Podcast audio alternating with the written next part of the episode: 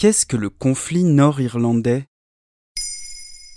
Merci d'avoir posé la question. Fin mars 2021, des émeutes ont secoué les principales villes d'Irlande du Nord, dont Derry et Belfast. Les jeunes unionistes ont protesté notamment contre le protocole nord-irlandais. À la suite du Brexit, plutôt que de remettre une frontière terrestre entre la province du Nord, rattachée au Royaume-Uni, et la République d'Irlande restée dans l'Union européenne, des contrôles douaniers ont été instaurés en mer d'Irlande entre la Grande-Bretagne et l'Irlande du Nord. Une trahison pour les loyalistes à la couronne britannique.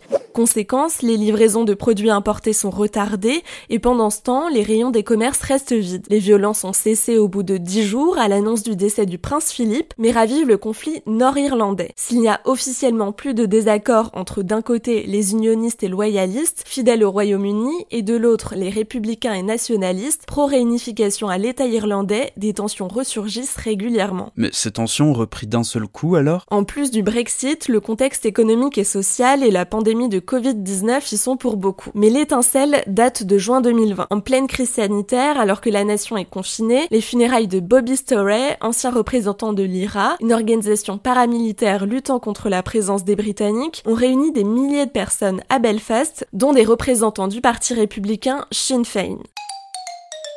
Fin mars 2021, les poursuites judiciaires contre les organisateurs nationalistes ont été abandonnées, une annonce qui a déplu aux unionistes qui crient à la complaisance. Et il remonte à quand ce conflit nord-irlandais? Il est ancien et complexe.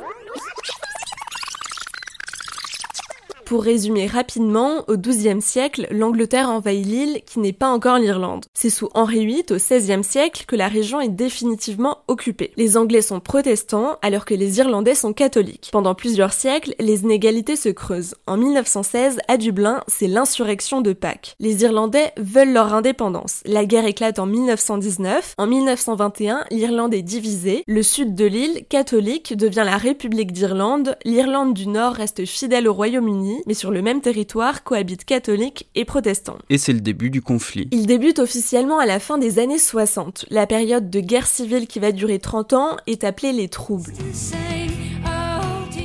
En 1969, les catholiques protestent pacifiquement contre la ségrégation dont ils sont victimes, les loyalistes répondent par les armes et des groupes militaires se forment des deux côtés. La situation se détériore le dimanche 30 janvier 1972, c'est le Bloody Sunday. Pendant une manifestation catholique à Derry, les soldats britanniques tirent sur la foule, 14 personnes sont tuées.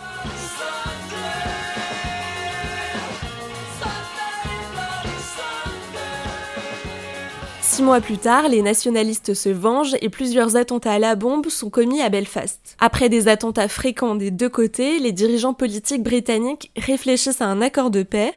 Le 10 avril 1998, Tony Blair signe l'accord du Vendredi Saint avec le Premier ministre irlandais, les nationalistes et les unionistes d'Irlande du Nord. Il est ensuite adopté par référendum à 70% et met fin à 30 ans de violence ayant fait 3500 morts. Et depuis cet accord, les tensions avaient disparu. Enfin, jusqu'à maintenant. Les affrontements physiques, oui, mais les tensions n'ont pas disparu. En se baladant dans les rues de Belfast, des murs de la paix séparent toujours les quartiers unionistes des quartiers nationalistes. Les communautés se mélange peu.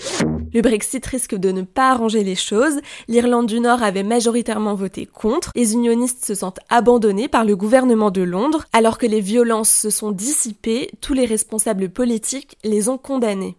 Voilà ce qu'est le conflit nord-irlandais.